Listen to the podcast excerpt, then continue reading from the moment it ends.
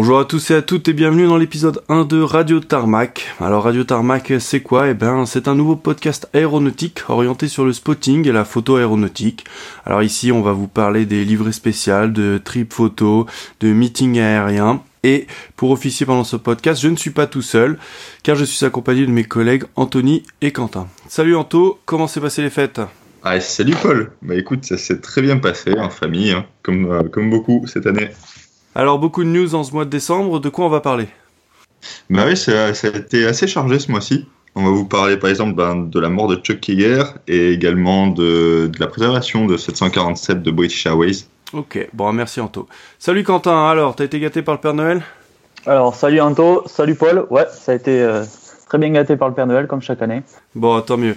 Alors ce mois-ci, euh, sur quoi va se porter notre dossier? Euh, alors le dossier, ça va être sur notre euh, bilan année 2020. Donc euh, malheureusement avec le Covid, on n'a pas pu faire grand-chose, mais on a réussi à faire quelques coches au programme. Bon bah super, bon bah écoutez, on est tous prêts. Alors allez, c'est parti, on y va.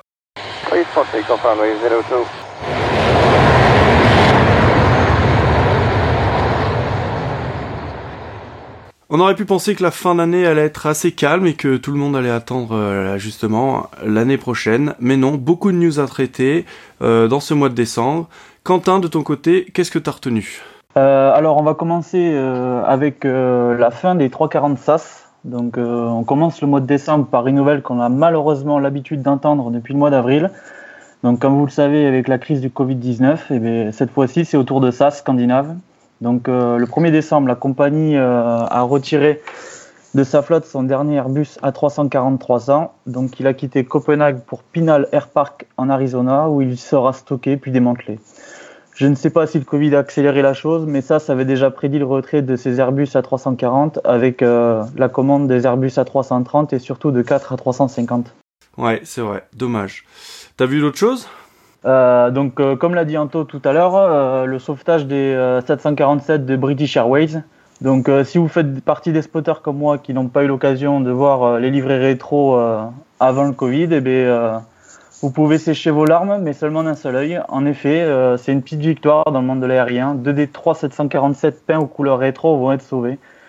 Donc, en premier lieu, il s'agit du Landor, immatriculé Golf Bravo Novembre Lima Yankee qui sera exposé sur l'aérodrome de Dunsfold à Surrey, et du Boac immatriculé Golf Bravo Yankee Golf Charlie qui sera à l'aéroport de Cardiff. Donc euh, en sauvant deux des trois 747 de la casse, British Airways souhaitait montrer euh, que ce n'était pas un simple avion, mais bel et bien une partie du patrimoine aéronautique et historique de la compagnie. Et franchement, c'est un beau geste et surtout merci British Airways.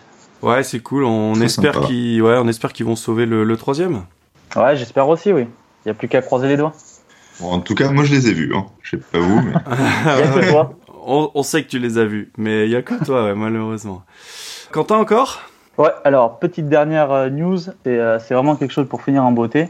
Pour les fanas d'hélico qui sont euh, du côté de Paris, donc à Toussus Noble, l'association qui s'appelle Pour la préservation du patrimoine aéronautique français, donc elle a récupéré une ancienne gazelle de l'armée de terre et elle l'a remis euh, en vol sous immatriculation civile. Donc euh, ça court pas les rues. Donc c'est une ancienne gazelle qui servait à l'école de l'aviation légère de l'armée de terre, donc euh, l'UALAT, facilement reconnaissable au bandes orange sur la cellule. Donc j'ai pas forcément beaucoup d'informations à ce sujet, mais je suppose qu'elle devrait être basée soit sur Dax, soit sur le Luc à son époque. Mais bon, pour ceux qui veulent voir l'immatriculation actuelle, c'est Fox Alpha, Yankee Sierra Alpha. Donc euh, franchement, c'est ultra cool de voir euh, ce type de machine entre les mains de particuliers. Ouais, il y avait une, il y a une gazelle là qui tourne dans les Alpes qui a changé d'immat, mais avant qui était euh, FH Gun là, qui était magnifique là en couleur noire et blanche avec des stries un peu zèbre, zèbre tigre, était magnifique. Bon, merci Quentin. non, je vais juste ajouter un moment aussi, il y a 3-4 ans, on avait une gazelle privée sur Cannes toute noire. Elle était magnifique. Elle volait pas très souvent, bien sûr. Bon, elle est repartie en Angleterre, apparemment. Mais bon, ça fait toujours plaisir de voir des gazelles. Ah oui, ça fait plaisir. Pas vu souvent, hein. la gazelle privée, moi je crois que j'en ai, j'en ai même jamais vu, moi. Donc bon. Ok, bah merci Quentin. Alors Anto, euh, de ton côté, qu'est-ce que tu as noté dernièrement? Ah bah moi, on reste en Angleterre. Mais bon, c'est un peu moins réjouissant. C'est pas un sauvetage, c'est une destruction cette fois-ci, avec un bel avion qui a été détruit, un super Guppy. Donc pour ceux qui connaissent pas le Super Guppy, c'est une machine de transport qui est assez exceptionnelle, hein, une forme très étrange. Ça ressemble un peu au Beluga qu'on connaît tous maintenant. Ça a été conçu pour le transport de marchandises très volumineuses. Et donc, il y a toute la section avant qui s'ouvre derrière le poste de pilotage pour permettre le chargement de l'appareil. Euh, l'avion lui-même, c'est un, un, C-97 modifié en fait, qui est lui-même dérivé d'une version civile du Boeing 377 qui volait dans les années 50. Euh, l'avion en question ici, c'est le Fox Bravo Tango Gold Victor. Du coup, c'est un des quatre Super Guppy qui était utilisé par euh, l'aérospatiale à l'époque pour transporter les pièces du Concorde du Royaume-Uni vers, euh, vers Toulouse. Donc cette destruction, elle se passe à Brussingthorpe, c'est en Angleterre. Donc c'est un lieu qui est, bien connu des passionnés vu que c'était là que se passaient les Cold War Jets à l'époque. Donc c'était des, des, journées portes ouvertes où on pouvait admirer les avions de la guerre froide anglais comme un Comet, VC-10 ou les Handley Page Victor euh, qui faisait des roulages à grande vitesse devant une foule de spectateurs ben, regroupés à quelques mètres de la piste. Donc euh, tous ces avions étaient, maintenus en état depuis, euh, depuis longtemps par des équipes de passionnés ou d'ex-militaires. Et depuis 2019, c'est malheureusement fini, depuis le rachat de l'aérodrome par une société automobile.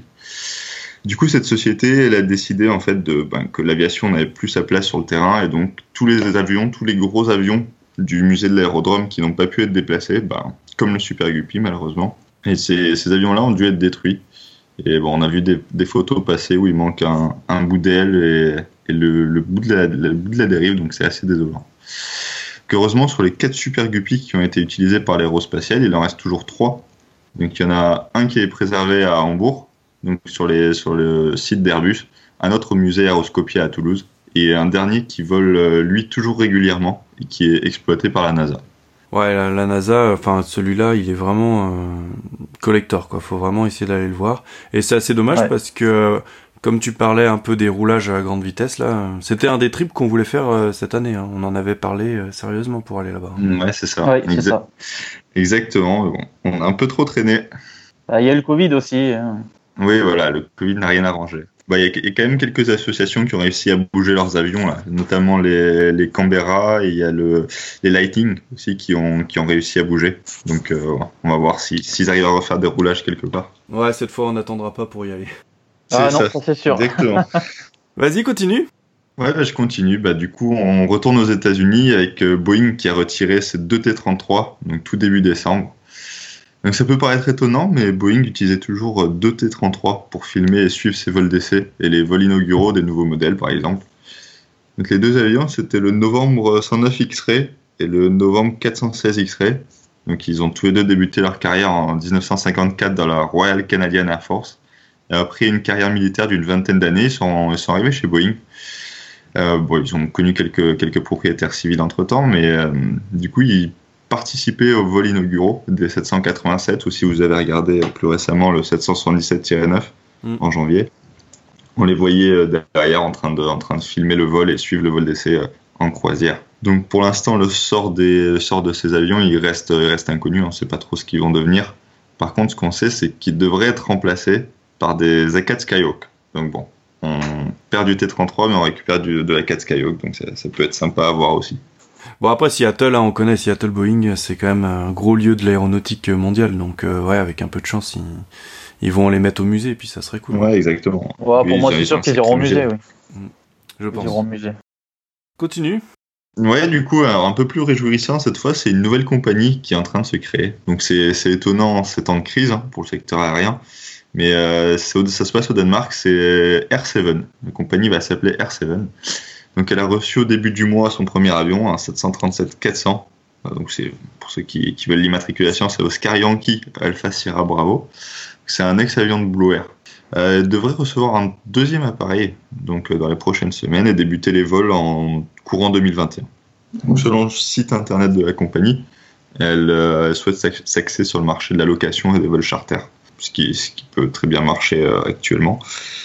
Et euh, a pour actionnaire principal un tour opérateur danois, Primo Tour. Donc je pense qu'ils ils vont essayer de remplir leurs avions comme ça, contrairement aux vols, euh, aux vols commerciaux point à point. Ensuite, euh, je vais vous parler aussi d'une un, deuxième bonne nouvelle. Une compagnie qui a doublé sa flotte. Donc c'est pas une compagnie lambda, hein, sinon je vous en aurais même pas parlé. Mais il s'agit d'une flotte, flotte exceptionnelle. Paul Quentin, vous voyez qui c'est? Ouais, je pense savoir qui c'est. Ouais. Doubler, moi pas trop, mais je me dis que doubler la flotte, ça veut dire qu'ils avaient genre deux avions, puis ils en ont acheté deux, donc ça fait quatre. Ouais, voilà, bah c'est un peu ça. Donc c'est Rada Airlines donc qui est, qui est, maintenant bien connu des passionnés. Donc ils avaient un avion, c'était pas loin. Ils avaient un avion, ils ont doublé, ça en fait deux. Et depuis, euh, donc depuis le début du mois, ils ont commencé à exploiter le deuxième avion, le Eco Whisky 505 Tango Romeo. Donc c'est euh, c'est un Ilyushin 62 cargo. Et donc il a été photographié en Indonésie le 21 décembre et il est venu se poser en Europe à Doncaster au Royaume-Uni quelques jours après. Donc ce qui est exceptionnel surtout, c'est qu'avec Arcorio, bon, c'est en Corée du Nord, donc euh, on n'ira peut-être jamais. c'est désormais la seule compagnie à exploiter ce type d'appareil en, en, commercial. Ouais, c'est bien. En plus, euh, ça veut dire que s'ils en achètent un deuxième, ça veut dire qu'ils ont du travail, donc euh, qu'ils ont, ils ont de la demande. Ouais, pour, pour, pour, le cargo en ce moment, je pense que ça se porte pas trop mal, donc euh, donc c'est bon signe. Il n'y a plus qu'à espérer qu'ils le mettent pas dans un champ comme le premier. Ouais, c'est vrai que le premier avait fait une sortie de piste. Il l'avait ouais, réparé. Ouais, ouais c'est ça. Ouais, et toi, Paul, de ton côté, quelle news t'as retenu pour le, pour le mois de décembre? Eh ben écoute, euh, moi j'ai commencé aussi par une mauvaise nouvelle, hein, puisque euh, 2021 commence même pas qu'on a déjà des dates à rayer sur le, le calendrier, puisque le 7 décembre euh, la nouvelle est tombée, euh, l'édition 2021 du Salon du Bourget a été annulée en raison de la pandémie du Covid. Euh, donc prévu à l'origine du 21 au 27 juin. Finalement, il se tiendra en juin 2023. Donc il le repousse pas d'un an, il le repousse d'une édition. Honnêtement, j'étais très optimiste sur le salon. Je pensais que ça allait, euh, ça allait bien passer. Et en plus, je pense que ça aurait été une bonne édition, car on aurait probablement vu le, le nouveau triple 7X qui serait venu à Paris, et peut-être même euh, l'Ilyushin 114 300 qui a volé là ce, ce mois-ci, et euh, qui est une petite pépite. Et ça, à part le Bourget, ça va être assez compliqué à voir. Et alors pour enchaîner, juste derrière, à peine euh, la nouvelle du Bourget digérée, que le lendemain, le 8 décembre, eh ben, c'est la deuxième mauvaise nouvelle, puisque c'est le WEF, donc le World Economic Forum, hein, qui se tient généralement mi-janvier à Davos euh, en Suisse, et donc tous les avions posent euh, à Zurich. Eh bien le WEF est délocalisé à Singapour. Ouais, ça, ça, commence, ça commence pas bien. Ça commence vraiment mal, oui. Ouais, c'est ça. Bon, alors pour info pour le WEF, ce sera la deuxième fois que l'événement se tiendra ailleurs qu'en Suisse, puisque euh, le, en 2002, le forum avait été organisé à New York pour montrer la solidarité avec les États-Unis après le, le, 11 septembre. Mais euh, moi, c'est une date que j'aime bien le WEF. On va en reparler euh, un peu plus tard euh, dans le podcast. Dans le, dans le même genre, il y a aussi le, la Munich Security Conference, je sais pas si tu as vu, qui a ah, été décalé, décalé en juin. Donc ça, ça aussi, c'est un gros rendez-vous pour les spotters. Parce qu'il y, a, y a pas mal de, pas mal de beaux invités. L'année dernière, il y avait le 4 euh, américain. Mm. Donc euh, bon, c'est décalé aussi. Alors j'étais persuadé, enfin j'avais vraiment confiance avec le Covid en me disant ah ça va descendre. J'étais un peu peut-être trop optimiste, mais bon écoute, euh, tant pis. Euh, bon, je continue euh, dans les mauvaises nouvelles, hein, parce que comment ne pas parler dans cet épisode d'une des légendes de l'aéronautique qui nous a quittés euh, il y a quelques semaines, euh, c'est-à-dire Chuck Yeager. Alors, je vais prendre un petit peu de temps pour faire un rapide résumé de sa vie, parce que euh, on parle souvent de son exploit d'avoir franchi le, mur du son, mais en fait, il a fait plein de trucs intéressants. Alors, il est né le 13 février 1923 en Virginie occidentale. il s'engage au sein de l'US Army en tant que mécanicien à 18 ans. Mais euh, durant la Seconde Guerre mondiale et avec le manque de pilotes, il rejoint le programme euh, Flying Sergeant pour apprendre à voler. Il est breveté et il est affecté en Angleterre sur P-51.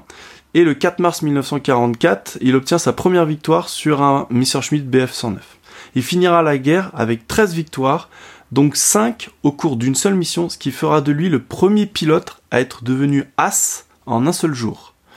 Il est aussi un des premiers pilotes, et c'est assez drôle, à avoir abattu un ME-262, c'est-à-dire l'avion à réaction euh, allemand. Donc. Il faut aussi savoir que durant sa période en Angleterre, il a été abattu par un Focke-Wulf 190 au-dessus de la Gironde, à Cours-les-Bains pour être précis, pendant une mission d'escorte. Et il sera exfiltré euh, par l'Espagne par des maquisards avant de rejoindre l'Angleterre et euh, de reprendre le combat. Et pour euh, l'anecdote, hein, il y a des éléments de son Mustang abattu qui sont euh, exposés au musée Aeroscopia à Toulouse. Après la guerre, il devient instructeur, puis pilote d'essai à Wright Field en Ohio, là où justement est conçu le euh, X1. Donc au départ, euh, les essais du X1, donc je vous rappelle hein, qui, est, un avion fusée qui était largué du, du B-29, sont confiés à Jack Woolmans, euh, mais malheureusement, ce dernier se tue euh, en P39 euh, juste avant son vol. Du coup, son remplaçant n'était pas Chuck, Chuck Yeager, pardon, mais Chalmer Goodling, mais lui qui sera évincé pour des raisons politiques. Et au final, c'est Chuck Yeager qui sera sélectionné pour piloter le X1. Et donc, le 14 octobre 1947, eh bien, il brise le mur du son. Alors, euh, après cet exploit, Chuck poursuit sa carrière de pilote d'essai. Il testera d'ailleurs un MiG-15 qui avait été capturé en Corée, avant de retourner en France, et ouais, mais cette fois pas en tant que prisonnier ou quoi que ce soit, mais à la tête du 417e euh, Fighter Bomber Squadron, qui était basé à Toul-Rosière. Du coup, après cette parenthèse euh, française, il revient dans ses activités de pilote d'essai. Puis après, il repartira au Vietnam où il fera quand même 127 missions de guerre avant de prendre sa retraite en 1975 en tant que général. Et pour l'anecdote, il a repassé le mur du son, mais cette fois en F-15 Eagle, à l'occasion du 50e anniversaire de son exploit. Il est mort à 97 ans, euh, le 8 décembre dernier, et on peut dire que c'était vraiment un des derniers euh, pionniers et héros de, de l'aéronautique. C'est vrai parce que lui, quand il a passé le mur du son la première fois, on pensait que c'était impossible. hein. Il était un peu, un peu comme un cobaye. Donc, euh, Ah bah il a Il fait est- le cobaye, oui, c'est le cas de le dire. Et à savoir aussi qu'en fait, c'est pas le premier à avoir franchi le mur du son, parce qu'il y en a d'autres qui avaient essayé avant, mais c'est surtout le premier à avoir survécu au mur du son. Parce Oui, qu'il y avait des, il y avait des mecs qui avaient plongé, tenté des piquets, etc., mais qui, qui, qui passaient le mur du son, mais qui se désintégraient, quoi. Donc, euh, ça, il y, a- il y a quand même une belle nuance. Ouais, c'est ça, c'est Ouais. ça. Bon, euh, je continue alors euh, avec la deuxième news que j'ai notée, c'est qu'en fait euh, les plannings des démonstrateurs américains est tombé. Donc c'est-à-dire le planning du solo F22, F35, F16, A10 et les Thunderbirds.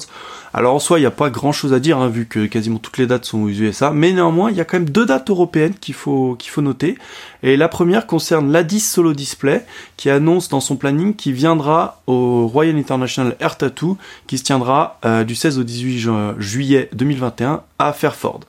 L'autre date, qui est un peu plus mystérieuse, concerne elle le F-35 Solo Display, qui annonce une date en décembre à Lakenit, toujours en Angleterre.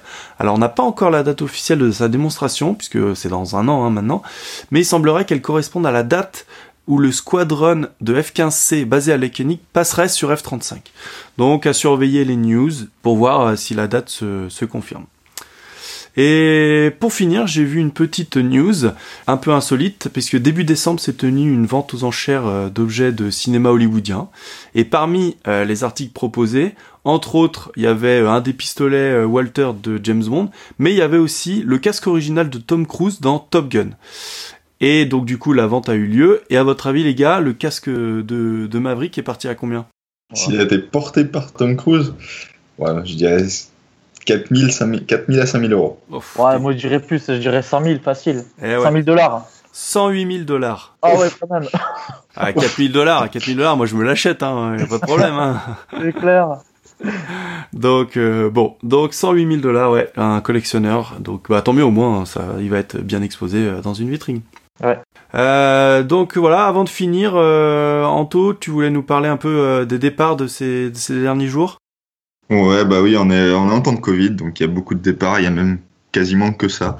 Donc il y a Air Baltic qui a fini d'exploiter ses 737 après, euh, je crois que c'est 30 ans de- d'exploitation, donc ça fait quand même, ça fait quand même pas mal. Il y a aussi le dernier 747 qui a quitté Virgin Atlantic pour aller dans le désert. Il y a aussi la fin des Iskra polonais, donc ça c'est du militaire, c'était leurs avions d'entraînement, donc euh, que moi j'ai vu, euh, j'ai vu plusieurs fois. Ils vont quand même rester pour la patrouille polonaise, là les Bieloczelwone.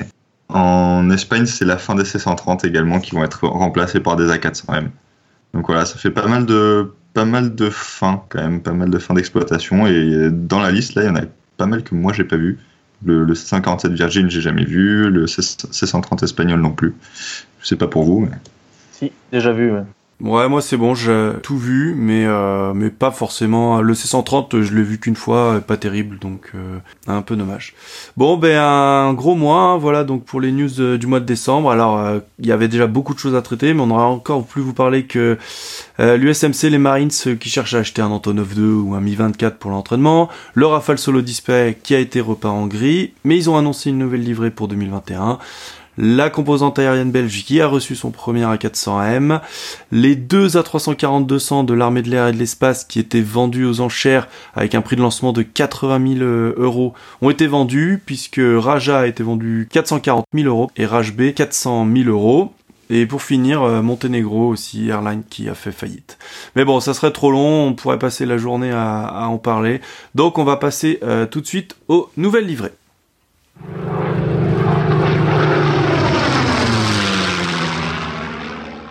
Alors, euh, bienvenue dans la rubrique euh, Nouvelles livrées. Donc, euh, l'objectif de cette rubrique, c'est que tous les mois, on vous présente les nouvelles livrées qui sont sorties. Donc, décembre a été un petit mois au niveau des nouvelles livrées. Donc, Anto, as trouvé, qu'est-ce que tu as trouvé malgré tout?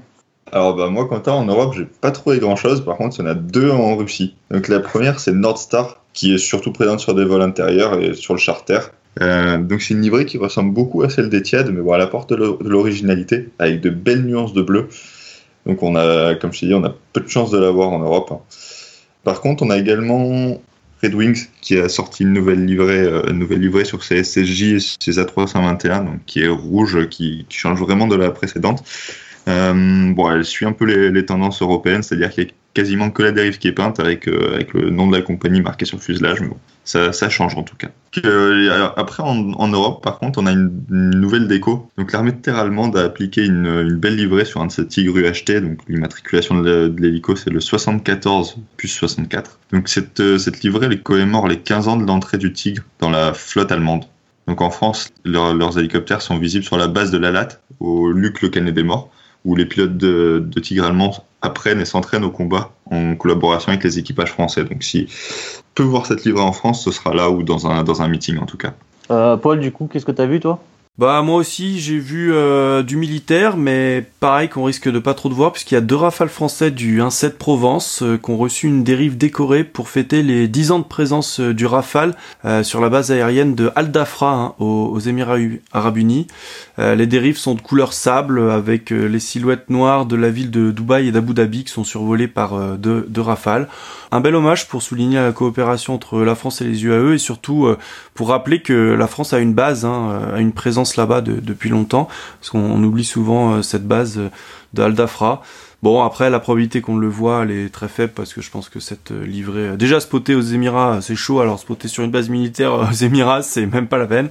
Et à moins qu'ils ramènent les avions en France, je pense que c'est une, une truc qu'on, une livrée qu'on verra pas. c'est clair, c'est clair. Oui, en espérant surtout que la livrée euh, tienne jusqu'en France. Ouais, aussi. Ce que je doute.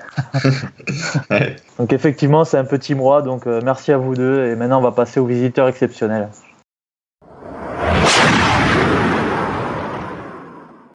Oui, du coup, maintenant, on passe à la rubrique visiteurs exceptionnels. Donc pendant tout le mois de décembre, en fait, on a noté tous les avions exceptionnels qui sont venus sur, euh, sur nos aéroports français et qu'on ne voit pas régulièrement. On, en, a, on a noté quelques-uns aussi hors de France. Mais contrairement aux nouvelles livrées, décembre a été très très chargé en visiteurs exotiques. On a même dû faire des choix, c'est vous dire. Et euh, du coup, on commence avec toi, Paul. Et ouais, c'est moi qui commence avec euh, Genève, hein, puisque le 3 décembre, on a le Falcon 7X A56 de la Royal Australian Air Force qui a fini sa tournée européenne à Genève. Alors il était arrivé euh, début novembre en Europe, à Copenhague. Euh, il est allé à Paris, à Bruxelles, etc. Pour finir en fait, après un mois de tournée, euh, à Genève et de repartir en Australie. Euh, je reste à Genève, mais cette fois c'était le 11 décembre, puisqu'on a le C-17 euh, de l'US Air Force 07 71 82 qui est venu depuis Rammstein euh, sur Genève pour quelques heures. Alors j'ai pas réussi à trouver la raison de sa venue, mais c'est probablement lié au premier C-17 qui était venu le mois dernier, donc au mois de novembre, pareil sur Genève pour quelques heures. Euh, retour en France, euh, retour sur le 6 décembre qui a été un très très gros jour de, visiteurs euh, exceptionnels en France, hein, on va vous en parler. Mais moi je commence à Paris où à l'occasion de la visite officielle du président égyptien Abdel Fattah al-Sisi, bah, son A340-200 présidentiel a été spoté à Orly, le SU-GGG. Alors, euh, ce, ce 340, euh, on l'a vu de très loin avec Anto, hein, euh, ça te rappelle sûrement quelque chose? Ah oui, ouais, je m'en rappelle bien, enfin, c'est plutôt un mauvais souvenir. C'était au WEF à Zurich, au travers de la vide de l'hôtel, on s'est dit qu'on allait le voir le lendemain, du coup, qu'il allait rester toute la nuit, bah, bah non, le lendemain matin à 8h, il était déjà parti. Ouais, c'est ça, parce qu'il était arrivé de nuit en plus. Euh, après Orly, on va passer sur CDG maintenant, avec le 4 décembre l'arrivée du 330 LVGIF Golf India Fox d'Aerolineas Argentinas. Alors il est reparti le 8 décembre, mais il est revenu le 13 décembre pour repartir quelques jours après le 15 décembre. Et pour finir, hein, le LVFVI Fox Victor India, lui est arrivé le 25 décembre pour repartir il y a quelques jours. Alors euh, Aerolineas Argentinas, qui est assez discrète en Europe, hein, car euh, il me semble qu'ils ne viennent qu'à Madrid. Donc euh, c'est une belle opportunité pour les Parisiens de, de spotter cette compagnie aérienne. Euh, je continue dans les compagnies qu'on voit pas beaucoup en Europe et qui ont disparu de CDG depuis maintenant quelques années, avec Qantas qui a opéré un vol spécial direct entre Perth et Paris le 14 décembre. Euh, et pour faire les choses bien en plus, ils ont envoyé le 787 décoré de la livrée YAM, hein, le VHZND, qui a opéré le vol euh, de rapatriement. Donc euh, le, YAM, hein, c'est le 747 qui a la livrée inspirée des dessins des arborigènes australiens et qui habille parfaitement ce 787 de Qantas. Ah, lui, lui, aussi, pareil, je l'ai vu à travers, du, à travers une chambre d'hôtel, à, travers les vitres de l'hôtel à Londres. Euh, bah, je voulais le faire au départ et évidemment, l'avion est jamais parti, il est tombé en technique. Bon, ils l'ont garé juste devant la chambre d'hôtel, donc c'est pas mal. Nous, on l'avait avec Quentin, on l'avait spoté à Londres il y a quelques années, mais en fait, on avait eu un peu de chance parce que c'est, je crois que c'est le deuxième à être entré en flotte chez Qantas. Et euh, tout de suite, ils ont, il a eu la décospé et en fait, bah, il y avait une chance sur deux pour que ce soit lui qui vienne et il était venu et. On avait eu de la chance à ce jour-là. Mm. Bon, entre temps, alors toujours à toujours à Paris, hein, et cette fois le 6 décembre, donc toujours pendant ce fameux week-end de, de, folie de spotting, c'est un 767 d'Azurair hein, qui est venu sur Paris. Bon, alors Azurair, ils viennent de temps en temps sur CDG, mais là c'est un peu spécial parce que c'est le VP BRA qui a fait le vol, et ce 767 est aux couleurs de Azurair euh, Ukraine, c'est-à-dire jaune et bleu au lieu du classique euh, rouge et bleu euh, d'Azurair. Pour finir, une très belle surprise euh, chez nos amis belges, hein, euh, juste avant Noël, le 23 décembre, avec la venue du 767N 225 Novembrico à Liège. Alors Liège est habitué à la diversité dans, ses visiteurs, mais là c'est un des deux avions appartenant à l'équipe de football américain des New England Patriots, et donc pas aux couleurs de l'équipe qui est venue chercher des masques en Belgique. Il faut savoir que les Patriots opèrent deux 767, euh, le N225NE et le N36NE, mais euh, seulement ce dernier porte les titres de l'équipe sur le fuselage. Le 225NE, lui, est juste peint aux couleurs de l'équipe, sans titre apparent. C'est quand même une belle venue qu'ils ont eue, et bon, ils, ont, ils sont habitués aux beaux visiteurs. Hein. Je crois qu'ils ont l'Ilushin 62 de Rada aujourd'hui en plus. Donc voilà, voilà ce que j'ai noté. Quentin, de ton côté, qu'est-ce que tu as, qu'est-ce que as noté? Alors euh, moi, qu'est-ce que j'ai noté? Alors on va revenir un petit peu en arrière au début du mois. Donc euh, on est le 6 décembre à Toulouse. Et euh, on a eu la chance de voir euh, le dernier vol opérationnel d'un des deux euh, A340-200 de l'armée de l'air. Donc immatriculé Fox Romeo Alpha Juliette Alpha. Donc comme d'habitude avec ce type de vol, il n'y restait que quelques heures sur place avant de repartir pour Charles de Gaulle.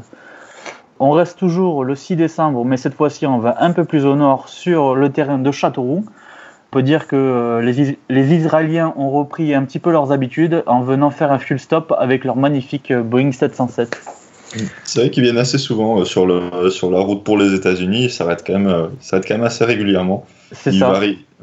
Des, fois, des fois, ils vont à Orly, des fois, des fois ils s'arrêtent, ils un peu plus au nord. Ouais, c'est ça, à Brest. Ouais, Brest. Brest, Donc maintenant, on passe au 8 décembre donc euh, sur le terrain de Nantes, où euh, les spotters ont eu une belle surprise avec euh, la visite d'un Autonov 140, immatriculé UR 14005. C'est l'avion de la compagnie ukrainienne Motorchi qui a emmené les joueurs de handball de Zaporozhye qui affrontaient les joueurs nantais donc quelques jours plus tard. Ouais, l'Anton 940, ouais, on, le voit, on voit jamais, hein. jamais. Ah non, jamais. C'est ultra rare ça. Après, je pense, je pense qu'on peut voler en Ukraine dessus, en commercial, euh, bah, justement avec Motorsic. Ouais, ils ont, ils ont, ils ont pas mal de belles choses. Antonov 74, il y a 40, Antonov 24. Il va falloir qu'on planifie les choses là-bas aussi. Hein. Maintenant, on passe au 12 décembre. On revient sur Toulouse où on a eu euh, la visite d'un Metroliner de l'US Navy, donc un C26D. Donc c'est pas forcément rare un Metroliner sur Toulouse, mais quand il s'agit d'une version américaine et d'autant plus de l'US Navy, alors là c'est euh, la rareté absolue. Donc pour les curieux, donc voici son trajet du 12 décembre. Donc il est parti de Rota Naval Station, ensuite pour aller sur Lisbonne, direction Palma de Majorque, départ pour Ramstein, ensuite Stuttgart, Toulouse, Retour sur Rotal Naval Station, donc ce qui fait une sacrée boucle pour une seule journée. C'est vrai que ça fait, ça fait un beau périple quand même. Ah oui, surtout en métro liner. Mm. Du coup, on passe au 16 décembre. Donc, ça a été une belle journée Antonov à Marseille, puisque après un Antonov 124 d'ADB, donc Antonov Design Bureau, et euh, juste avant, un Antonov 12 d'Ukraine Airlines Alliance qui s'est posé. Donc, ils ont eu la chance d'avoir un Antonov 74 donc euh, d'Antonov Design Bureau qui s'est posé à Marseille pour une courte escale de deux heures environ. L'avion immatriculé UR 74010 est arrivé de Kiev, qui est au passage la base du constructeur Antonov, pour récupérer une partie de l'équipage de l'Antonov 124 arrivé plus tôt dans la matinée et pour les acheminer sur Leipzig sûrement pour récupérer un autre Antonov euh, de la compagnie stationné là-bas depuis quelques jours. Euh, du coup, pour finir, on est le 17 décembre, retour à Toulouse. Donc, euh, comme annoncé il y a quelques mois, la compagnie portugaise iFly a retiré de, sa flotte son unique Airbus A380. Donc, ce qui était cool, c'est que pour son dernier passage, il a effectué un très joli low pass avant de revenir se poser sur Toulouse où il sortira des ateliers de peinture entièrement blancs et partira pour une future destination qui est pour le moment inconnue. Ouais, on n'a pas trop d'espoir sur son futur, euh, malheureusement. Ouais. Ouais, malheureusement, je pense que c'est terminé. Ouais, je l'aurais raté celui-là, un peu, un peu déçu parce que vraiment. Euh, il était beau. Ouais, il était beau, vraiment, il était beau. moi, je l'ai eu sur Nice, euh, il était affrété pour Air Madagascar, en pleine nuit, truc vraiment improbable, mais je l'ai eu. du coup, Anto, qu'est-ce que tu as vu, toi, pour les visiteurs exceptionnels? Alors moi, je commence le 6 décembre, le 6 décembre à Nice. Le fameux 6 décembre. Exactement, le fameux 6 décembre bien chargé. Donc euh, on a pu voir 4V22 de l'USAF qui était de passage à Nice hein, pour un petit euh, fuel stop.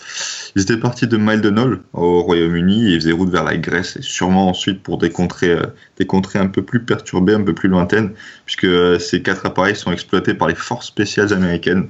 Donc, euh, ils sont habitués des, des, missions un peu plus difficiles comme l'Afghanistan, tout ça. Et donc, l'arrivée des, des quatre appareils bah, dans la baie de Nice, elle n'est pas passée inaperçue vu le bruit qu'ils ont fait. Donc, ensuite, on passe au 7 décembre et là, on passe sur le terrain de Lyon où ils ont eu le déroutement de la 330-9 euh, d'Air Sénégal, donc euh, déroutement cause météo, puisqu'il y avait du brouillard à, Roissy-Charles de Gaulle. Donc c'était la deuxième fois en un mois, il était déjà venu euh, le mi-novembre. Le même jour, dans la même région, on a eu le, un, PZL Anaconda qui est venu sur Grenoble. Donc ça, je ne sais pas si vous connaissez, c'est un petit hélicoptère qui était utilisé, enfin qui là en l'occurrence est utilisé par les gardes frontières polonais. L'immatriculation c'est le SN 33X Régolf. Donc euh, c'est un petit peu barbare comme immatriculation. Depuis Grenoble, il est parti sur Nancy pour continuer ensuite sur la, sur la Pologne. Euh, ensuite, un visiteur exceptionnel, toujours à Lyon, le 11, 12, 13 décembre, et ensuite à la fin du mois de décembre, ils ont eu la visite de C-17 de l'OTAN. Euh, donc ça, c'est des C-17 qui sont basés, basés à Papa, en Hongrie, d'habitude. On continue avec le 17 décembre. c'est un SCJ-100 qui a posé ses roues à Lyon, donc c'est le Romeo Alpha 89 135, et c'est un SSJ 100 de Severstal qui est venu pour euh, amener une équipe de basket moscovite qui affrontait euh, l'équipe de Villeurbanne en Euroleague. Le 18 décembre, ensuite, c'est bah, décembre, c'est le mois du C17 à Lyon. Euh, les spotters lyonnais ont eu la chance d'avoir d'avoir un C17 de l'armée du Koweït. Il devait repartir le lendemain sur Paris, sur Paris-Le Bourget, mais l'avion est resté mobilisé sur le tarmac. Du coup, c'est le, le, 20 décembre qu'il y a un second C17 qui est venu le dépanner. Il est arrivé par contre sous la pluie, j'ai vu des photos, c'était un peu abominable. Alors, faut savoir, les Koweïtiens, ils en ont que deux des C-17. Moi, je pensais qu'ils en avaient beaucoup plus. Et en fait, ils en ont que deux. Donc, les deux sont venus à Lyon. Ah bah, c'est bien pour les IMAT, au moins pour les chasseurs d'IMAT, c'est réglé. Pour les chasseurs d'IMAT, c'est génial. ouais, ça c'est fait, c'est coché, euh, impeccable. Ouais, donc bah, tous les deux sont repartis du coup le 21 décembre. Il y en a un qui a continué sa route sur euh, le Bourget, et l'autre, euh, donc celui qui a eu la panne, est reparti sur le Koweït. Grosse, grosse activité à Lyon hein, ce, au mois de décembre. Hein. Ça a été assez impressionnant. Ouais, c'est ça. Bon, bah écoute, euh, moi j'ai moi j'ai terminé. Donc ça conclut un peu la rubrique euh, visiteur exotique. Et ben on va passer, euh, passer au gros morceau, au récapitulatif de, de nos voyages de l'année 2020.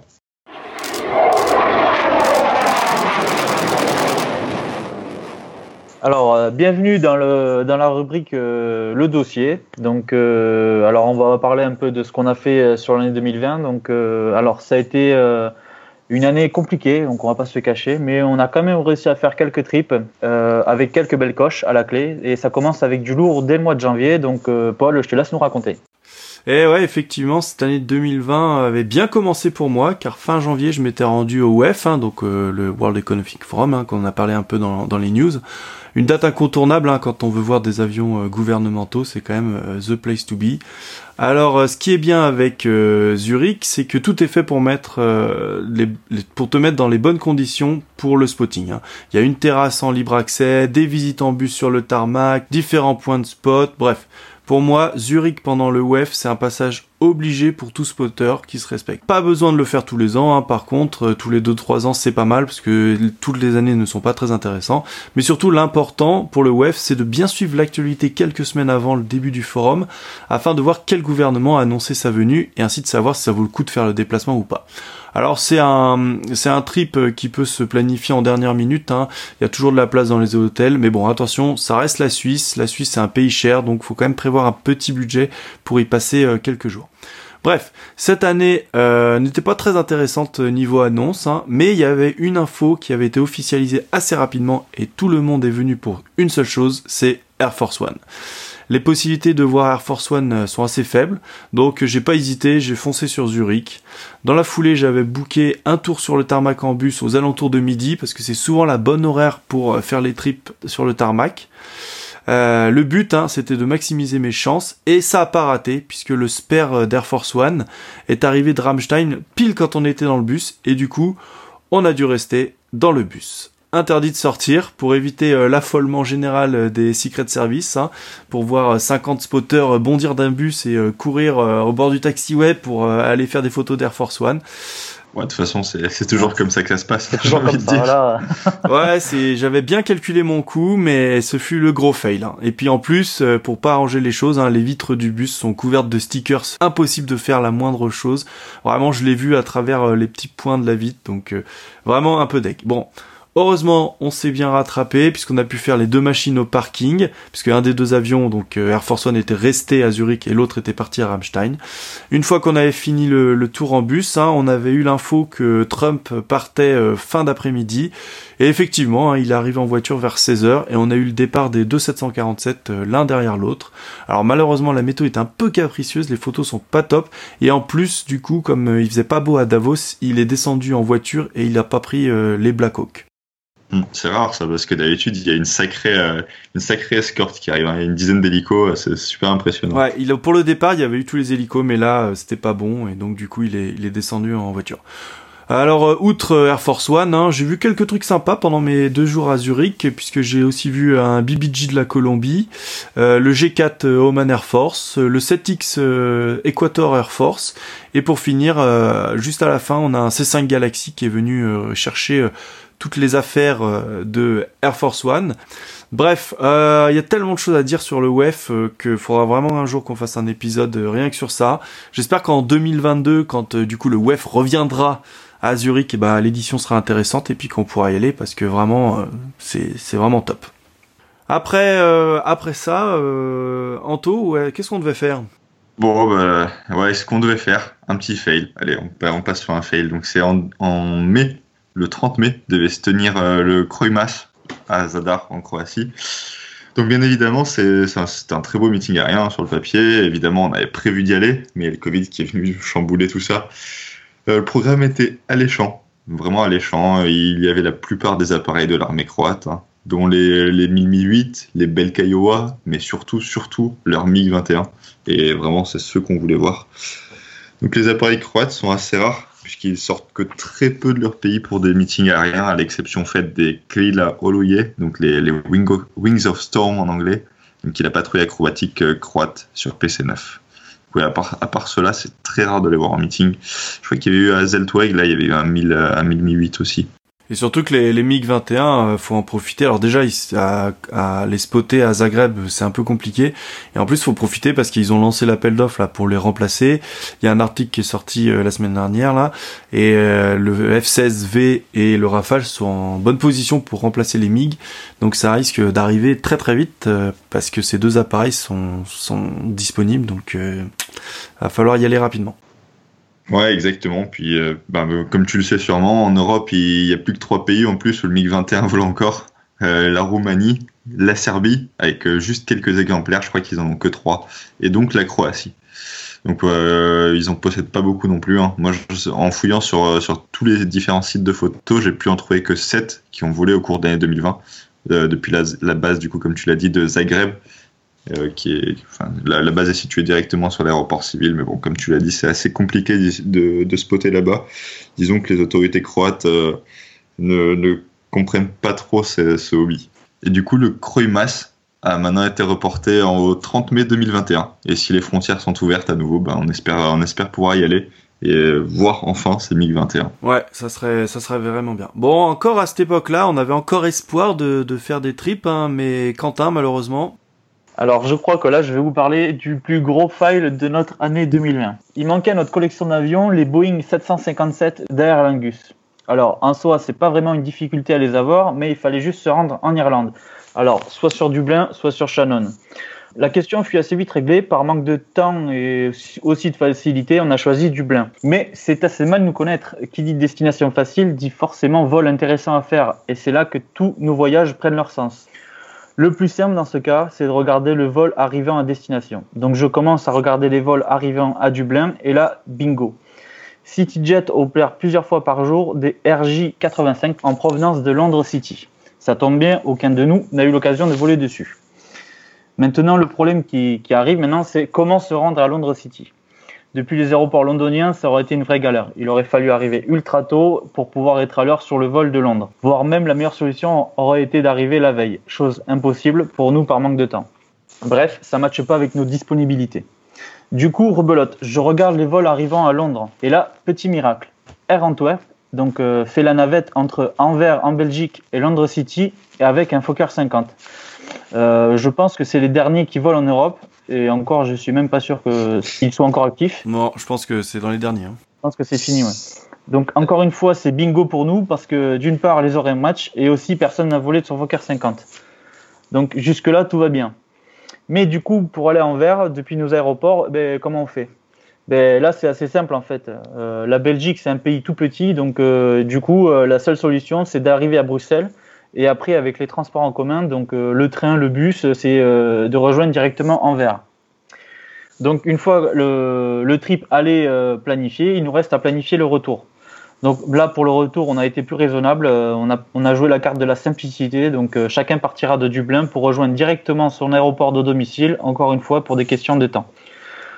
Donc malheureusement, le Covid est venu frapper l'Europe. Euh, donc pas besoin de vous décrire la chose, hein, on l'a tous vécu. 72 heures avant notre départ, les frontières étaient complètement fermées, plus aucun hôtel ouvert, plus aucun restaurant ouvert. Et malheureusement, on a reçu les mails des compagnies nous disant que les vols étaient bel et bien annulés. Ouais, ça, vraiment dégoûté de ce trip-là parce Là, que... c'était c'était le fail de A à Z, quoi. Le Ah ouais, là, RJ85, on n'a pas volé dessus, ils ont été retirés. Le Fokker 50, pour l'instant, les opérations sont suspendues.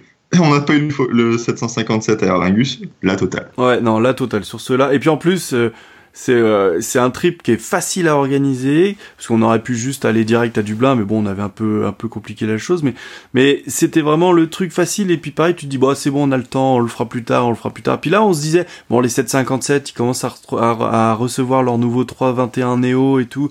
Allez, on ça. se on s'active, c'est un truc facile à faire, ça Mm. va pas nous prendre trop de temps et tout.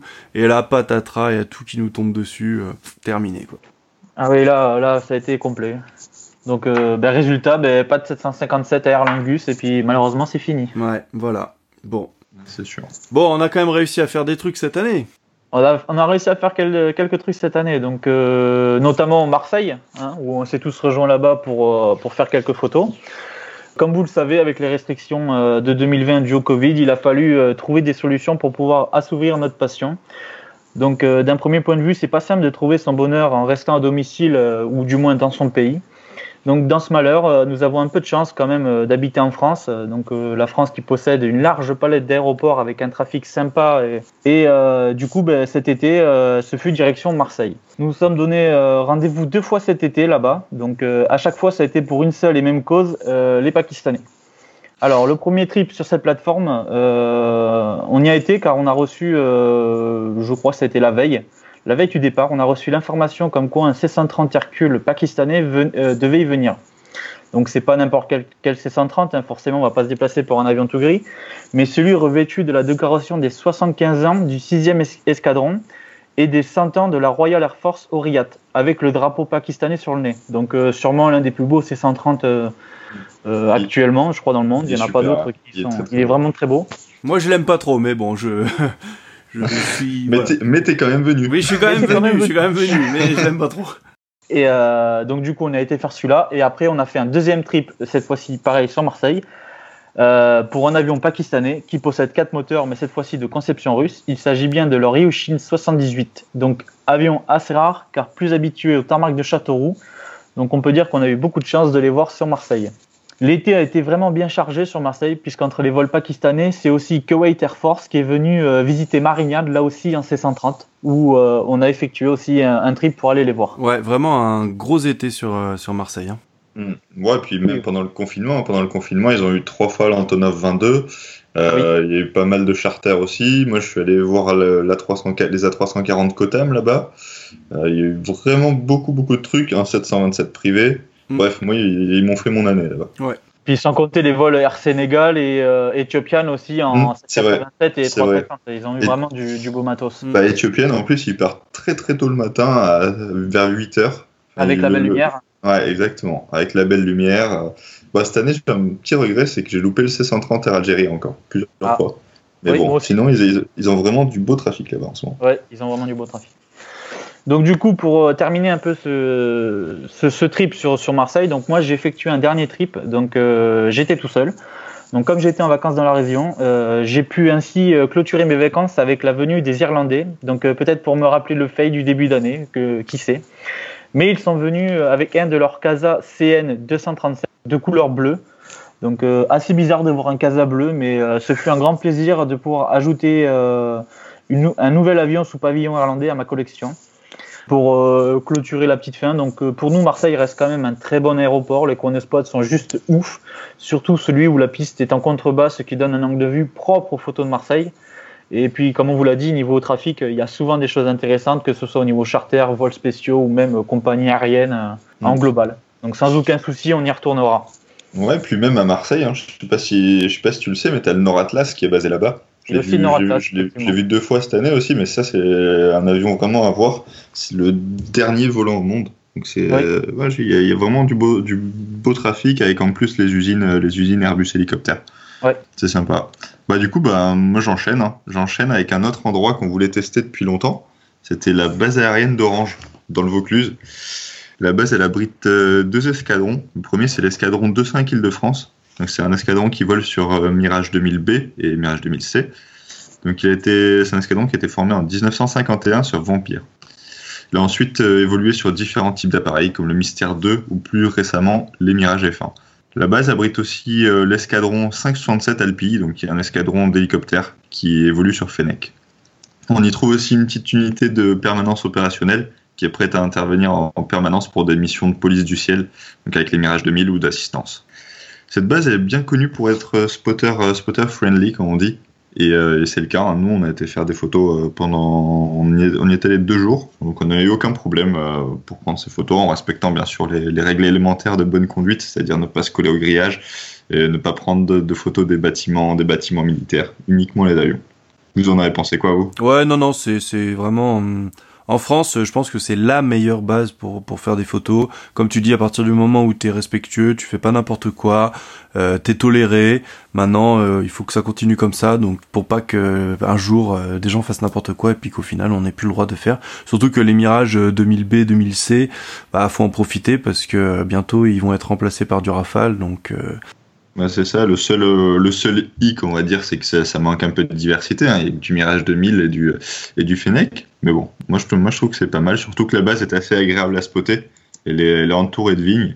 Il faut bien sûr prévoir une voiture, par contre, et une bonne bouteille d'eau, de la crème solaire aussi en été, si vous y allez en été, parce que bah, il fait très chaud, bien sûr. Euh, du coup, pour les vols, pour vous parler un peu du planning, ça s'organise en général en deux tours, en quatre tours, pardon. Deux tours le matin et deux tours l'après-midi, évidemment. Nous, quand on y allait, il y a eu trois tours. Donc, avec un départ pile à 13h, quand on était en train de manger. Il y a un des jours où on s'est fait surprendre. Donc, pour moi, les, les meilleurs points de spot sur Orange, c'est celui qui se situe dans les vignes, à l'est de la base. Donc, on est pile au niveau du lever des roues. Donc, quand il y a les, les jeunes pilotes qui s'entraînent autour de pistes, tout ça, on a, on a le décollage juste devant. Donc, ça, c'est parfait. Et le deuxième, c'est celui qui se situe, au sud-ouest. Donc ça donne, de, ça donne la possibilité de faire de belles photos de, des mirages avec le mont Ventoux en arrière-plan. Donc c'est sympa hein, d'éviter le fond bleu. Le fond bleu pour les, pour les mirages, c'est pas mal. En plus, en fin d'après-midi, souvent, souvent une belle lumière. Les avions ont souvent l'habitude de décoller ou atterrir en patrouille serrée. Donc sûrement pour l'entraînement des jeunes pilotes, ça donne, euh, ça donne aussi de, de belles photos. Quoi. Avoir deux avions côte à côte, c'est toujours mieux. Ouais, attention, après aussi, Orange, euh, les grillages sont très très hauts. Donc euh, le 3 marches ne suffit pas. Alors comme en plus on peut pas se coller au grillage euh, pour, euh, pour respecter les règles, qu'on est obligé de se mettre de l'autre côté de la route, ouais, il faut au moins un 5 marches minimum, sinon on aura les avions dans le ciel, dans le ciel bleu. Quoi. Mmh, ouais, c'est exactement ça. Bon, après, après, côté à l'est, quand même, ouais, il faut, à, 3, à 3 marches, on arrive à être légèrement au-dessus du grillage. Ouais, il faut un 4 pour être bien confortable. Ouais, voilà, c'est ça. Mais pas sans, n'y allait pas sans rien. Enfin, si, vous ferez que du, que de l'atterrissage sur, au Mont Ventoux ou dans le ciel bleu, mais vous ne pourrez pas choper du, du, du toucher des roues, quoi. Non, mais même si vous y allez sans escabeau, sans escabeau, ça veut dire que vous allez spotter à travers le grillage, vous coller au grillage sur une base aérienne, c'est pas forcément le, ouais, le, c'est pas, le meilleur choix. Ouais, c'est pas, le milieu. Bon, un, de, un, dernier mot sur Orange. Donc, euh, si vous avez un peu de temps, il faut prévoir environ, environ une heure. On vous conseille d'aller visiter deux musées. Premièrement, c'est celui de la BA 115, donc qui est ouvert tous les mardis. Attention, c'est sur rendez-vous uniquement pour pouvoir rentrer vu que c'est dans la base. Et donc vous pourrez, vous pourrez y voir à l'extérieur euh, plusieurs appareils qui ont servi euh, à Orange ou pas. Donc comme euh, un vampire, il y a des différents types de mystères. Un SMB2 ou plus rare, il y a aussi un Mirage 4 et un Vautour qui sont vraiment parfaitement entretenus et qui sont, qui sont exposés devant la base. Le second musée, c'est un petit musée privé, donc pour nous, ça a été la grosse surprise. C'est euh, le musée aéronautique d'Orange, ça s'appelle comme ça, situé environ à 5 minutes en voiture de la, de la base. Le tarif est de 3 euros. Si c'est une petite équipe de passionnés qui récupèrent et sauvent, euh, sauvent de la ferraille le patrimoine aéronautique. Euh, on trouve par exemple deux Jaguars, trois Mirage F1, un Vautour ou euh, encore plus rare, un Crusader. Plusieurs appareils étrangers. Il y a par exemple un Fiat G91 italien, un Mirage 3 belge, un, Hawk, un Hunter suisse. Le seul problème avec ce petit musée, entre guillemets problème, je dirais bémol plutôt, c'est que c'est un musée qui est en plein air et certains avions sont vraiment très serrés s'ils ont un petit problème de place, je pense. Et donc pour les photos, il vous faudra un objectif grand angle. Mais bon, au moins les avions sont sauvés et on peut les admirer. Paul, du coup, toi, tu as fait. Bah ouais, vous pensez que je vais faire une fixette, hein, mais moi, bah, je suis retourné à Zurich. Hein. Donc voilà, hein. j'adore, j'adore cet aéroport. Et en fait, euh, début août, euh, l'assaut de spotters euh, de Zurich organisait un spotter day dans l'aéroport avec une trentaine de personnes. Donc, bah, l'occasion d'aller en piste, se balader sous les avions en bord de taxiway pour remplir les cartes photos, moi j'ai pas hésité. Hein. Bon, une après-midi qui fait du bien au moral, hein, parce que c'était en plein dans la période du Covid, tout ça, donc ça faisait du bien. On a eu le droit du classique du genre, hein, 350 Qatar, 787 Etihad, 787 Air Canada, United, 777 Emirates, les 330 et 777 suisses qui sont sur place, hein, plus tous les moyens courriers qu'on connaît. Pas grand chose de fou. Le petit bonus de la journée, ça a été le 757 Islander TF ISX, hein, euh, qui est en livret spécial drapeau islandais hein, pour les 100 ans de, l'île. Voilà, en soi, pas un trafic de folie à cause du Covid, mais bon, toujours agréable euh, d'aller en piste, euh, au contact des gros porteurs, et vraiment euh, une météo pas mal, donc des belles photos. Et après ça, du coup, on a fini l'année quand même en faisant un, trip sur plusieurs jours, mais toujours en France. Ouais, c'est ça, bah, mi-octobre, après un, bah, un été blanc, pas une meeting. On était tous les trois un peu en manque, comme beaucoup d'entre vous, je pense. On s'est donc une nouvelle fois tourné vers la France, en essayant de voir ce qu'on avait manqué jusqu'à présent sur, euh, sur, le territoire français. Et après un peu de réflexion, on s'est tourné vers le sud-ouest. Alors pourquoi? Pourquoi aller dans le sud-ouest? Ben, On s'est dit qu'en temps de crise, où ben, toutes les compagnies stockent leurs avions en pagaille, ben, il serait bon d'aller faire un tour à Tarbes, euh, où il y a la société Tarmac qui est présente. Donc il y a un spécialiste du démantèlement, du recyclage et du stockage d'avions. Et, bah, sur le papier, c'était prometteur. En tout cas, on, pensait trouver de belles choses. Ensuite, bah, sur place, on n'a pas été déçus. Parmi la cinquantaine d'avions en stockage, on a trouvé une bonne partie de la flotte de la flotte long courrier Lufthansa. Il y avait aussi des A340-300 et A340-600 de South African. Donc ça c'est très sympa parce que bah on les verra sûrement plus en vol. En tout cas, la prochaine fois qu'ils décolleront, on sera sûrement pas avec cette déco là. Et euh, la quasi, quasi totalité des A380 Air France qui étaient là. Ou aussi l'A340-500 d'iFly, donc le CST qui, qui commence un peu à pourrir. Il avait un peu de, peu du noir partout. Hein. Ouais, il était sale. Commence à avoir de la mousse, ouais. Bon, on, espère en tout cas qu'ils repartiront en entier et pas en pièces détachées.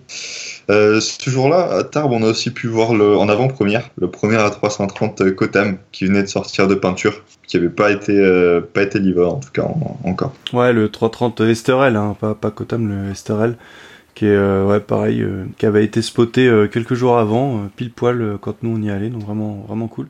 Et à noter aussi hein, pour l'anecdote que à peine arrivé à Tarbes on s'est fait tout de suite contrôler par GTA hein, les, les gendarmes. Les gendarmes qui sont venus tout de suite nous voir nous demandant ce qu'on faisait etc et qui ont été très agréables et très sympas et qui nous ont dit ah non pas de problème si vous êtes des spotters euh, vous pouvez rester. Et donc du coup on est resté euh, toute la journée là-bas euh, avec leur bénédiction. Donc merci sympa. Encore une fois en respectant les règles de pas de trous dans le grillage pas de détérioration évidemment. Bon là, on avait les escabeaux et tout ils nous ont rien dit donc Donc après, une autre pépite qui est au stockage à Tarbes, c'est la 340-200 du Sultanat de Brunei. Donc il a toujours ses couleurs euh, jaunes et blanches, mais bon, s'il a plus perdu les titres, c'est sympa à voir. Et depuis notre visite, il y a plusieurs nouveaux avions qui sont arrivés, comme les A380 Etihad ou un A340 Air Belgium. Alors pour les photos, l'aéroport de Tarbes, il est facilement spotable, avec des routes qui font plus ou moins le tour de l'aéroport et des champs partout, hein, ce qui permet de se rapprocher du grillage assez facilement. Vous pourrez faire des photos euh, au travers, soit au travers du grillage, bien sûr, soit à l'aide d'un petit escabeau, trois marches suffisent. Hein. Par contre, il faut savoir que les avions euh, changent assez souvent de place, mine de rien. Donc ça fait que si vous y allez, euh, si vous y allez un jour, l'avion que vous voulez voir n'est pas forcément bien placé. Si vous y allez la semaine d'après, il est possible qu'il ait changé de place. Donc après, il faut aussi profiter de l'arrière-plan pour faire les photos, c'est magnifique. Il y a les Pyrénées, nous quand on y allait, c'était tout enneigé. C'était super beau. Il faut, il faut compter environ une après-midi pour faire le tour tranquillement de la plateforme. Euh, on peut aussi prévoir quelques minutes pour aller voir un beau Nord Atlas qui est présent dans la ville de Tarbes. Donc nous, c'est ce qu'on a fait. Il est bien entretenu, mais attention, celui-ci, il est situé devant une caserne militaire et les photos, ils sont interdites. Et ouais, et d'ailleurs, euh, à 30 secondes de la caserne, il y a l'aérodrome hein, qui est de Tarbes, qui est juste à côté avec leur PC6. Mais bon, et il y a aussi, c'est aussi la base de l'hélicoptère euh, de de la gendarmerie, ouais, sur place. Donc Bon, du coup, ensuite, après Tarbes, direction Toulouse, donc euh, nous, qu'est-ce qu'on voulait voir? On voulait voir le Beluga XL et euh, les A338 de Kuwait Airways. Donc ça, c'était deux qu'on voulait voir et qui ont volé les jours précédents. Et bah, ça a été bingo. Euh, on a eu le Beluga XL au lever des roues avec une belle lumière. Et le lendemain, on a eu la 330 Kuwait au roulage juste devant nous. Au moins, c'était fait aussi.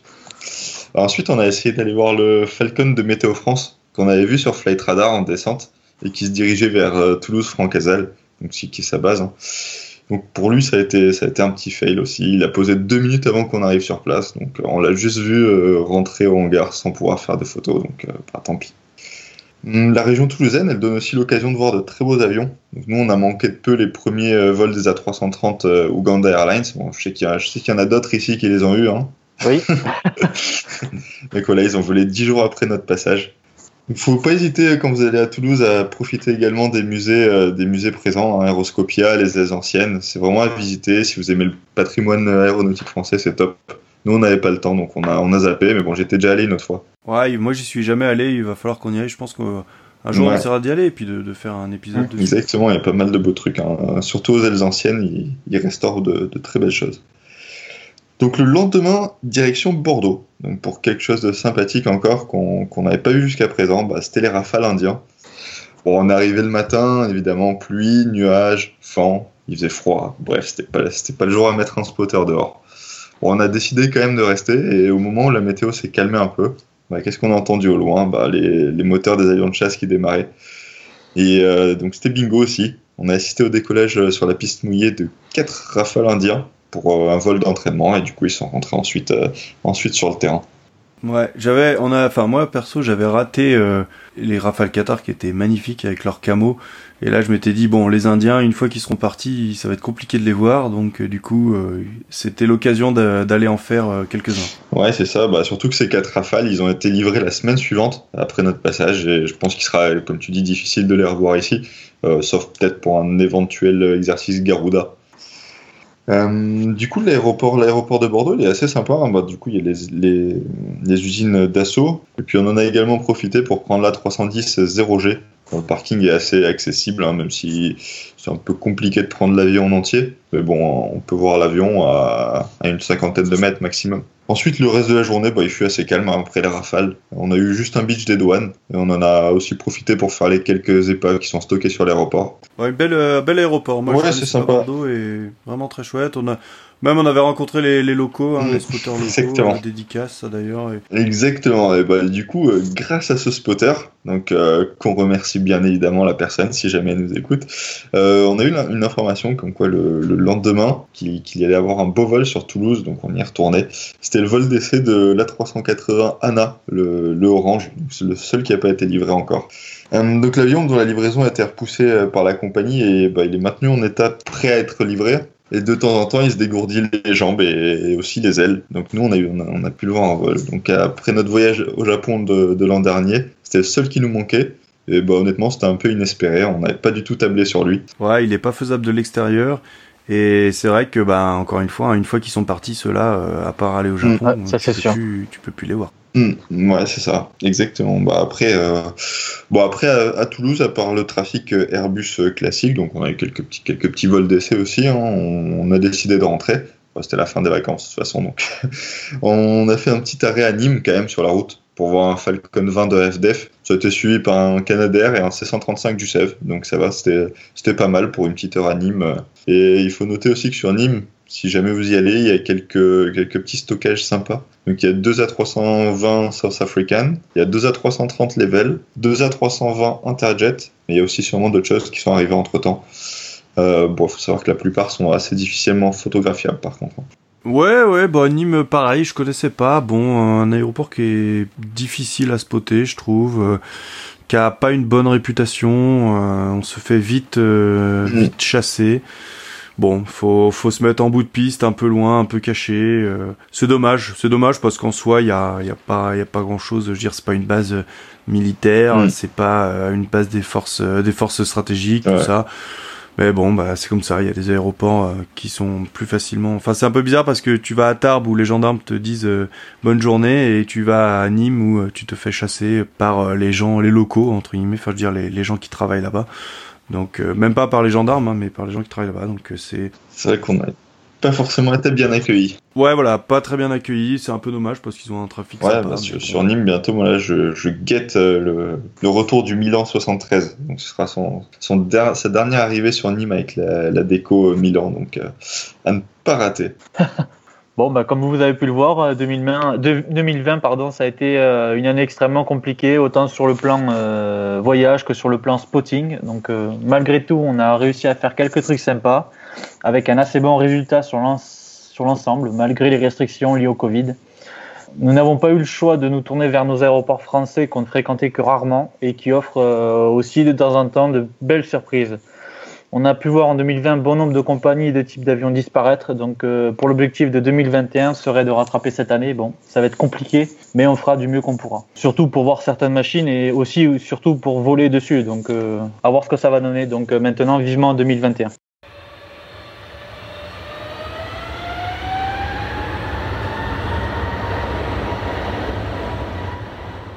Bon allez, on va finir avec euh, cet épisode avec un peu de légèreté, avec un peu euh, nos coups de cœur, euh, ce qu'on a noté, ce qu'on n'a pas parlé, nos recommandations. Et vas-y Anto, je te laisse commencer. Ouais, du coup, moi j'ai j'ai vu une vidéo qui m'a beaucoup fait rire sur Facebook. Donc c'était sur le compte de Boneyard Safari. Donc c'est bon, il y a de très belles choses à voir sur ce compte, hein, mais c'est une vidéo qui se passe aux États-Unis sur l'aéroport d'Opaloka à Miami. Euh, donc on voit un conducteur de tractopelle broyeur d'avion. Vous voyez là les, les, grosses pinces. Ah, on voit bien, ouais.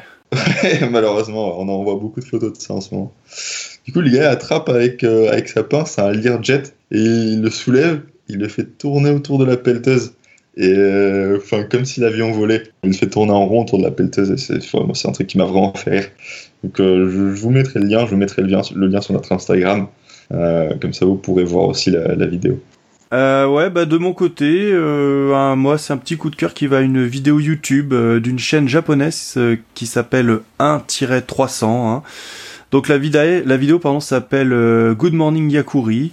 Elle est assez courte, hein, 2 minutes 50, mais je la trouve extrêmement poétique en fait. Il s'agit d'une vidéo filmée euh, le matin sur la base japonaise de Yakuri, donc la fameuse base qui abritait les, les F4 japonais jusqu'à il y a encore peu. Et on y voit les avions dans le hangar, euh, sous les couleurs euh, vraiment du matin, la base qui commence doucement à s'activer, les premiers départs de F2. Donc les images sont de super bonne qualité, c'est très léché, accompagné d'une musique douce. C'est pour moi la, la parfaite vidéo aéronautique japonaise, quoi, qu'on retrouve sur YouTube. Des super images, un montage au poil, un régal. En plus, ça rappelle les souvenirs du trip euh, qu'on a fait là-bas euh, l'année dernière avec Anto. Donc, euh, justement, où on était arrivé super tôt le matin pour profiter un peu du calme, pour préparer le matériel et justement pour se préparer à la tempête de photos qu'on allait déverser parce que là-bas, t'en rates pas une miette. Exactement. Puis quand ça commence, ça commence. Quand ils sont partis, c'est vague sur vague. C'est ça. Et puis ouais, du coup, bah, les, vidéastes, euh, en fait, les spotters euh, japonais, parce que du coup, on les a côtoyés là-bas, hein, ils se donnent vraiment du mal pour sortir de la de la top qualité. Hein. Ils ont du gros matos, ils ont des grosses installations. Et donc cette vidéo, hein, c'est euh, Good Morning Yakuri du youtubeur 1300, 1-300. Et honnêtement, c'est du pur bonheur. Et toutes les vidéos qu'il a faites sont vraiment qualité. C'est top. Pour ma part, euh, c'est avec un peu de, tri- de tristesse que, euh, que j'ai noté un petit truc. C'est euh, Lufthansa Cargo qui a retiré de sa flotte le 9 décembre dernier. Donc l'un de ses six derniers MD-11 euh, immatriculés Delta Alpha Lima Charlie Bravo. Donc maintenant il n'en reste plus que 5. avec l'arrivée des Boeing 777 euh, fret que qu'a commandé Lufthansa, ça va être encore plus difficile de les avoir. Et je pense qu'il va falloir se dépêcher pour ceux qui ne les ont pas, parce que c'est vraiment des belles machines. Ouais, alors c'était plutôt bon signe parce que quand Lufthansa a changé sa livrée là il y a quelques années, ils avaient repeint leur Ouais. MD11. Ils Donc, avaient repeint, dit, s'il est repeint, c'est que c'était plutôt bon signe. Et moi, j'avais presque espoir avec le, malheureusement avec le Covid, c'est qu'ils les gardent encore euh, jusqu'à 2021, voire 2022, parce que quand on voit l'explosion du fret qu'il y a eu liée à cette crise, enfin, je pensais pas qu'ils allaient retirer euh, ces avions euh, cette année-là, quoi. Donc, euh, c'est vraiment dommage. Ok, bon bah voilà qui conclut euh, bah, ce premier épisode de Radio Tamac. Euh, merci Anto. Ouais, merci Quentin. Merci à vous. Voilà, on se retrouve euh, le mois prochain. On va essayer de tenir un rythme de de un épisode par mois.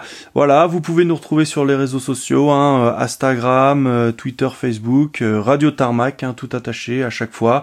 Et si vous voulez, vous pouvez nous envoyer un email aussi pour nous donner un retour ou si vous voulez qu'on parle d'un sujet spécial à l'adresse qui est simple, hein, radiotarmac at gmail.com. Euh, merci à tous et puis ben, à la prochaine. Salut! Bye bye.